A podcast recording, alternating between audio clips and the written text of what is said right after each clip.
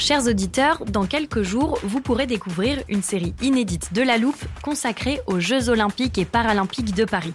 À trois mois de la cérémonie d'ouverture, on s'est demandé comment réussir ces JO.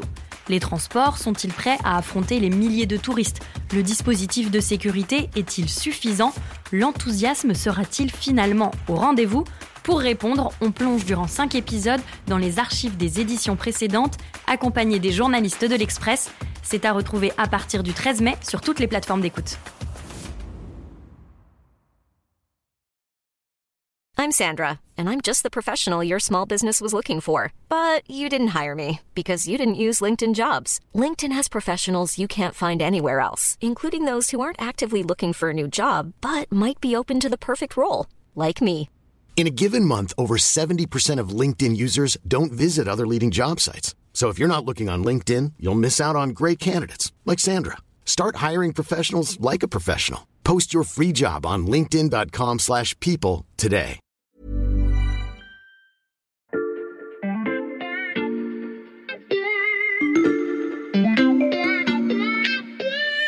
Salut, c'est Xavier Yvon. Cette semaine dans La Loupe, je vous propose de redécouvrir tous les épisodes de notre série sur les études troubles du professeur marseillais Didier Raoult. Bonne écoute Dans les épisodes précédents, Depuis des années, Didier Raoult et son équipe de l'Institut hospitalo-universitaire de Marseille conduisent des études scientifiques problématiques. Des études parfois menées sur des SDF ou des étudiants sans avoir obtenu les autorisations prévues par la loi et qui s'affranchissent de toute éthique scientifique. Ces révélations, on les doit à notre journaliste Victor Garcia, qui suit le dossier de très près. Et en octobre dernier, je lui demandais pourquoi ces manquements n'avaient pas déclenché de procédures disciplinaires, notamment de la part de l'ANSM, l'Agence de sûreté du médicament.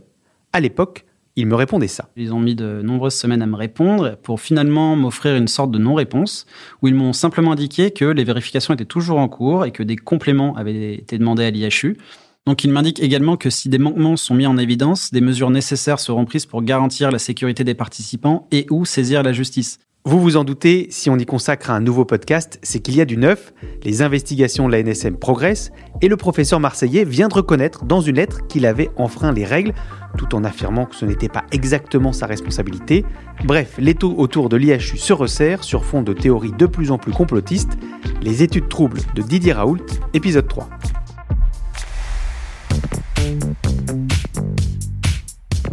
Mon résumé des épisodes précédents était très synthétique, alors on va faire appel aux vrais spécialistes. Salut Victor. Salut Victor, tu as décortiqué pour l'Express la lettre de défense envoyée par Didier Raoult à la NSM, dans laquelle il reconnaît donc une partie des transgressions de son institut, avec des arguments pour le moins étonnants, on va y revenir. Mais avant ça, on va donner toutes les clés à nos auditeurs pour être sûr qu'ils puissent te suivre. Depuis l'épisode 2, qu'est-ce qui s'est passé d'important pour notre histoire?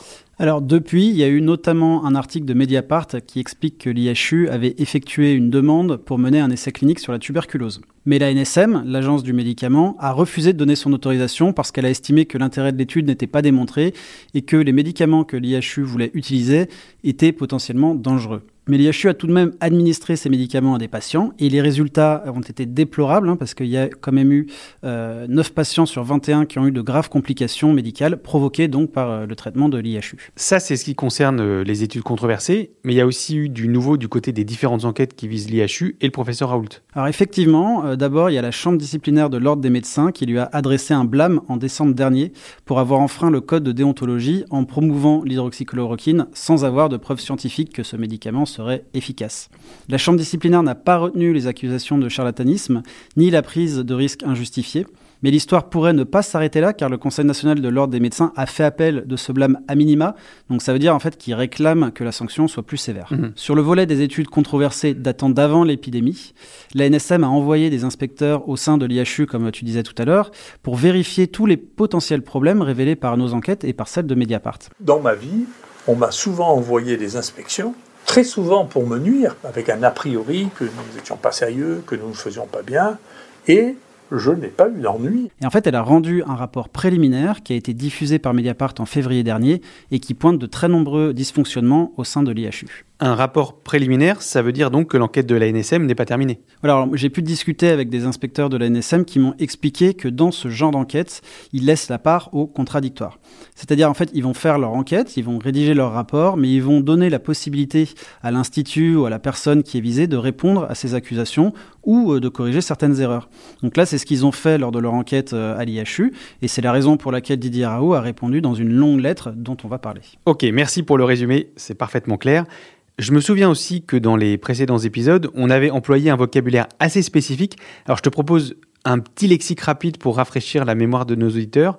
Euh, d'abord, on avait parlé de RIPH, recherche impliquant la personne humaine. Exactement. Donc il faut savoir qu'en France, on les classe en trois catégories. De la moins sensible à la Mhm. plus sensible, il y a la RIPH 3 qui demande pas d'autorisation spécifique, la RIPH 2 qui nécessite l'autorisation obligatoire d'un comité de protection des personnes, ce qu'on appelle un CPP, avant de commencer la recherche, et les RIPH 1 qui nécessitent la double autorisation à la fois d'un CPP et à la fois de la NSM, qui est l'agence du médicament, je le rappelle. Alors, ces autorisations, elles sont délivrées par un CPP, tu viens de le dire, un comité de protection des personnes.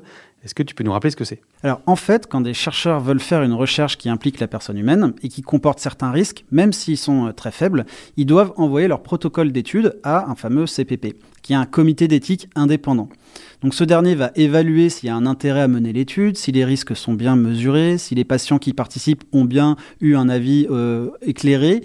Euh, bref, il vérifie si la recherche est, est conforme à la loi, si elle est éthique. Et un tout petit point sur un dernier acronyme, l'IHU, dirigé par Didier Raoult. Alors c'est l'Institut hospitalo-universitaire en maladies infectieuses de Marseille. En fait, ça c'est une fondation publique-privée qui est sous tutelle de l'APHM, donc l'assistance publique des hôpitaux de Marseille. En pratique, ça veut dire quoi? Ça veut dire que lorsque l'IHU mène des essais cliniques, lui c'est l'investigateur, c'est-à-dire qu'il doit mener la recherche, il Mhm. doit la surveiller, et l'APHM, donc la tutelle, en est le promoteur, donc le responsable. Bon, cette fois, je crois qu'on est parfaitement au point pour décrypter l'étonnante riposte de Didier Raoult, qui est loin d'être à une contradiction près. Vous trouverez ci-joint la réponse aux interrogations de l'ANSM, dont collectivement nous sommes très heureux de constater que les différentes attaques concernant l'IHU Méditerranée infection sur des traitements sauvages de la tuberculose se sont éteintes. Euh, c'est pas très clair, Victor. Tu nous lis quoi là? Alors ça, c'est la première phrase des 13 pages de la lettre euh, de défense envoyée par Didier Raoult à l'ANSM. Donc c'est assez décousu, mais je pense que ça illustre bien le reste de sa ligne de défense, qui est elle-même assez décousue. Par exemple, je viens de te dire que l'IHU était sous la tutelle de l'APHM. Oui, et alors? Eh bien, l'introduction de sa lettre, c'est un tir nourri contre cet institut. Didier Raoult écrit L'APHM est dans un état de délabrement que je n'ai pas vu en Afrique. Mhm. Et son argument principal, en fait, consiste à rejeter la responsabilité de tous les éventuels problèmes euh, concernant les études visées par la, la NSM sur le promoteur, donc Mhm. sur l'APHM. Et surtout, il écrit quelques lignes plus tard que la lenteur administrative de l'APHM l'a forcé à trouver des solutions alternatives. En fait, il explique que comme la PHM a mis trop de temps à lui répondre quand il lui présentait des études, il a décidé de se substituer à sa tutelle en endossant le rôle du promoteur. Et il n'y a pas déjà là comme une petite contradiction dans la ligne de défense de Didier Raoult? Bah, en fait, il dit que la responsabilité incombe au promoteur, donc à la PHM, et ensuite il dit qu'il a endossé ce rôle. Donc c'est assez étonnant. Mhm. Et puis surtout, c'est hors sujet, parce que même si l'IHU était dans son bon droit de se substituer à la PHM, ça ne dispensait à aucun moment d'obtenir les autorisations des CPP ou de la Avant de commencer les études visées, comme la loi l'exige. Donc par exemple, il y a deux essais cliniques qui se sont déroulés entre 2018 et 2019 et qui impliquaient des étudiants et des étudiantes de la faculté de médecine d'Aix-Marseille. Ces étudiants devaient prélever eux-mêmes des échantillons nasopharyngés, mais aussi fécaux et vaginaux, avant et après leur départ en vacances. Le but, c'était de comparer euh, la prévalence de bactéries dans ces différents prélèvements. Bon, ça, ce sont des études RIPH2. Donc, ce que ça veut dire, c'est qu'elles nécessitaient l'autorisation d'un CPP avant de commencer ces études. Sauf que les résultats du premier essai, qui a été publié dans une revue scientifique, et les résultats de la deuxième étude, qui ont été publiés en ligne, ne mentionnent absolument pas ces autorisations. Alors d'un côté, il y a les obsédés de la crotte anonyme, ce qui reproche à la recherche qu'ils appellent euh, la fraude, ce qui est un truc, c'est euh, écoutez, pour, pour l'analyse de ce caca, est-ce que vous avez bien eu euh, l'autorisation d'analyser un caca anonymisé Vous voyez, c'est une question très très intéressante. Est-ce que pour ce caca, vous avez bien donné crédit au pays d'où venait le caca? Sinon, c'est du néocolonialisme. Ah oui, Victor, je me souviens qu'on a déjà parlé de ces études et de ces prélèvements. Oui, effectivement. Et dans sa lettre, Didier Raoult dit qu'après avoir patienté deux ans pour avoir le feu vert de la PHM, il a finalement décidé qu'il s'agissait d'une étude basée sur le soin courant. En gros, euh, il veut dire que ça ne nécessitait pas d'autorisation d'un CPP parce que les autoprélèvements vaginaux et fécaux seraient du soin courant. Mhm. Donc c'est un peu technique, mais c'est important d'expliquer. En fait, il dit que ces autoprélèvements ne sont pas interventionnels, mais observationnels, ce qui, vis-à-vis de la loi, ne nécessiterait pas d'autorisation. Alors déjà, c'est assez amusant parce que dans la lettre, à peine quelques lignes plus haut, il reconnaît que les prélèvements fécaux sont bien des actes interventionnels. Mais surtout, peu importe son avis finalement, parce que la loi, elle est très claire. Les autoprélèvements sont bien des actes interventionnels et ils nécessitent une autorisation d'un CPP. Quelques lignes plus tard, dans la même lettre, autre version, Didier Raoult dit que finalement, c'est pas en 2019 qu'ils ont considéré que c'était du soin courant, mais déjà en 2017. Il dit qu'à cette époque, il a donc demandé une autorisation de son comité d'éthique, donc le comité d'éthique de l'IHU, mais que cette demande a été égarée. Et le clou du spectacle, il explique enfin que comme il voulait publier le résultat de ses études dans des revues scientifiques, il a redemandé l'autorisation de son comité d'éthique. En 2019, son comité d'éthique lui répond qu'il veut bien donner un avis favorable à l'étude sur les étudiants et les étudiantes, mais uniquement si elle a obtenu l'accord d'un CPP. Et là, Didier Raoult répond ah, ça, ça n'avait aucun sens comme réponse puisque l'étude était terminée. Effectivement.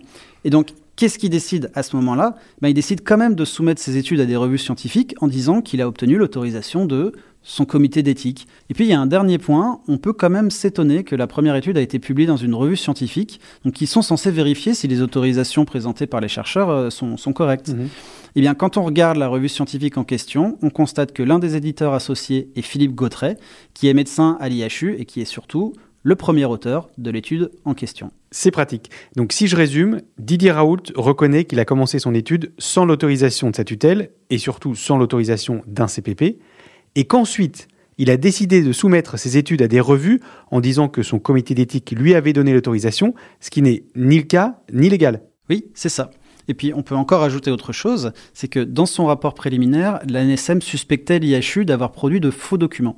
Donc en fait, quand les inspecteurs sont venus à l'IHU, ils lui ont demandé s'il avait reçu un avis favorable pour euh, ses études.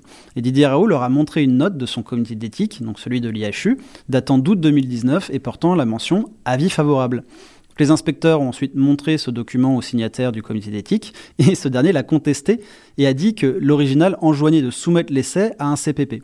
Donc dans sa lettre, Didier Raoult reconnaît pas avoir produit un faux document, mais en revanche, il reconnaît euh, que son comité d'éthique lui a bien dit d'obtenir une autorisation d'un comité de protection des personnes avant de pouvoir donner un avis favorable. Dans la première phrase de la lettre euh, que tu nous as lue tout à l'heure, il était aussi question de l'expérimentation sur la tuberculose. Est-ce qu'il y a des explications dans la lettre de Didier Raoult? Alors déjà, on peut noter que Didier Raoult avait déclaré six jours après l'article de Mediapart que l'IHU ne fait pas de recherche sur la tuberculose. Professeur Didier Raoult, faites-vous de la recherche sur le traitement de la tuberculose? Non. c'est juste un gros mensonge. C'est pas vrai. Voilà, on a essayé. Et puis, on a eu une interdiction par la NSM basée sur on ne sait quoi avec quelqu'un qui n'a pas fait de science dans sa vie. Donc, on n'a pas pu faire de recherche. Donc, on l'a pas fait parce qu'on a assez d'ennuis comme ça. Dans sa lettre, il écrit cette fois La tuberculose est un élément majeur de recherche à l'intérieur de l'IHU. Au-delà de cette euh, contradiction, il dit en, en gros qu'il est satisfait que les attaques de la NSM sur l'essai sur la tuberculose se soient arrêtées. En fait, il, il estime que la NSM va arrêter de le, le poursuivre là-dessus. En fait, ce que dit la, la NSM dans son rapport préliminaire, c'est que puisque les modalités de suivi des patients ne correspondent pas à celles d'un essai clinique, eh bien l'IHU n'a pas mené d'essai clinique sauvage. Bon, là, c'est un peu technique, encore une fois. Un peu technique, mais je suis sûr que ça va être très clair une fois que tu nous auras expliqué. Donc, il s'agit de quoi? Eh bien, en fait, on peut se demander pourquoi la NSM estime qu'il ne s'agit pas d'un essai clinique. En fait, l'IHU a probablement présenté un protocole à la NSM au tout début, un protocole qui a été refusé par la NSM.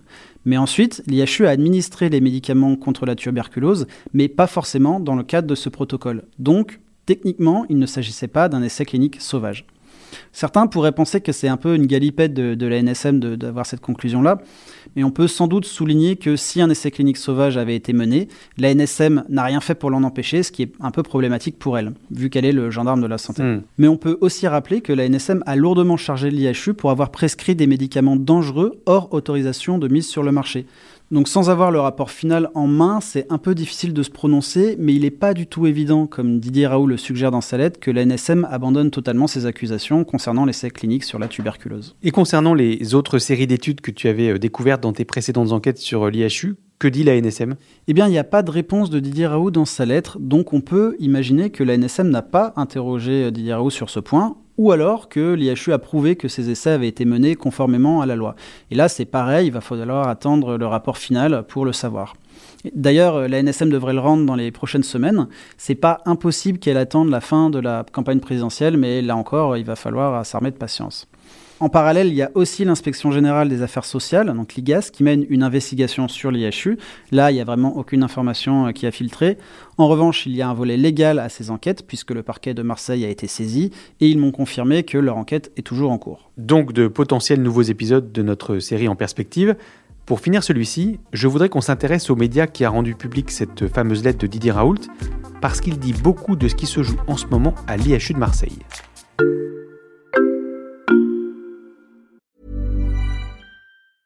Ryan Reynolds here from Mint Mobile. With the price of just about everything going up during inflation, we thought we'd bring our prices down. So to help us, we brought in a reverse auctioneer, which is apparently a thing. Mint Mobile unlimited premium wireless. Ready to get 30, 30, bit to get 30, bit to get 20, 20, 20, bit to get 20, 20, bit to get 15, 15, 15, 15 just 15 bucks a month. So, Give it a try at mintmobile.com/switch. slash $45 up front for 3 months plus taxes and fees. Promo rate for new customers for limited time. Unlimited more than 40 gigabytes per month slows. Full terms at mintmobile.com.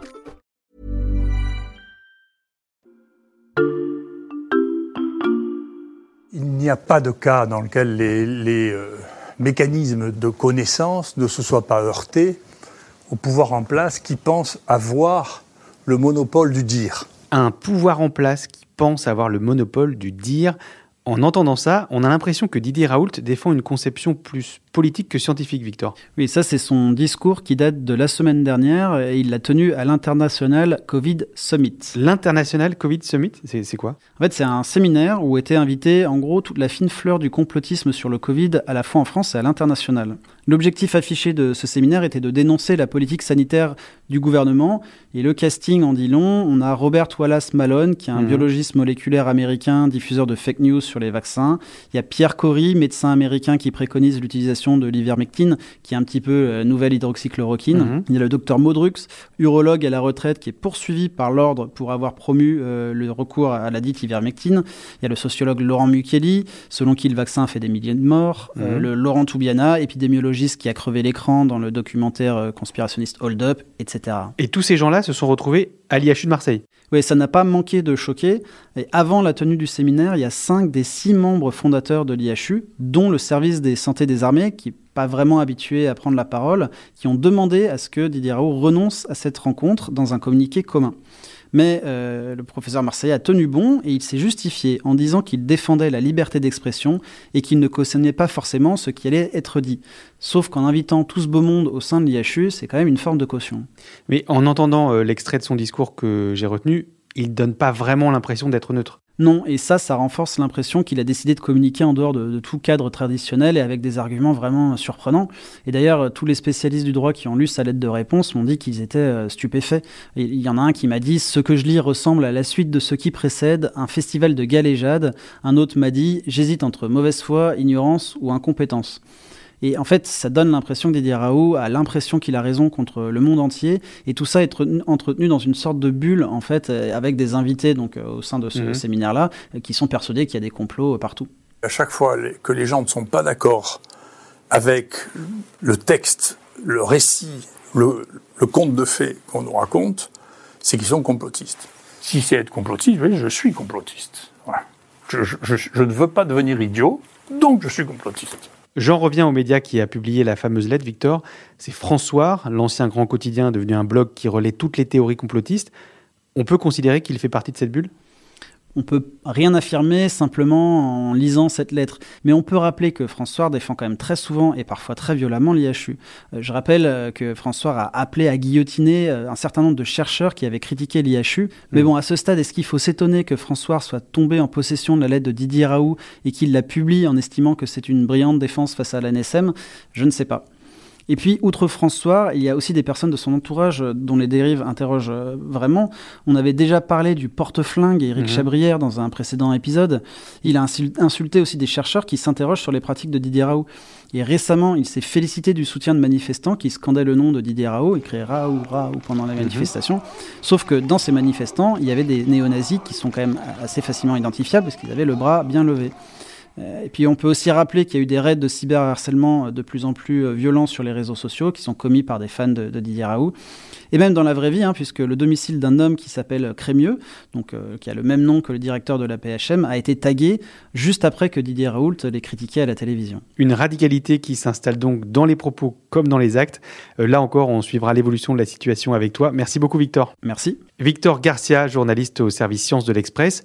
Tous tes articles, notamment sur ces études controversées de l'IHU de Marseille, sont à retrouver sur l'express.fr. Je rappelle que le premier mois d'abonnement est offert en ce moment. Quant à vous, chers auditeurs, si ce nouvel épisode de notre série au long cours vous a plu, n'hésitez pas à vous abonner sur votre plateforme d'écoute préférée, Apple Podcast, Spotify ou Deezer par exemple. Vous pouvez aussi nous mettre des étoiles, nous laisser des commentaires ou nous écrire à la loupe at l'express.fr. Cet épisode a été fabriqué avec Charlotte Barris, Jules Benveniste et Margot Lanuzel. Retrouvez-nous demain pour passer un nouveau sujet à la loupe.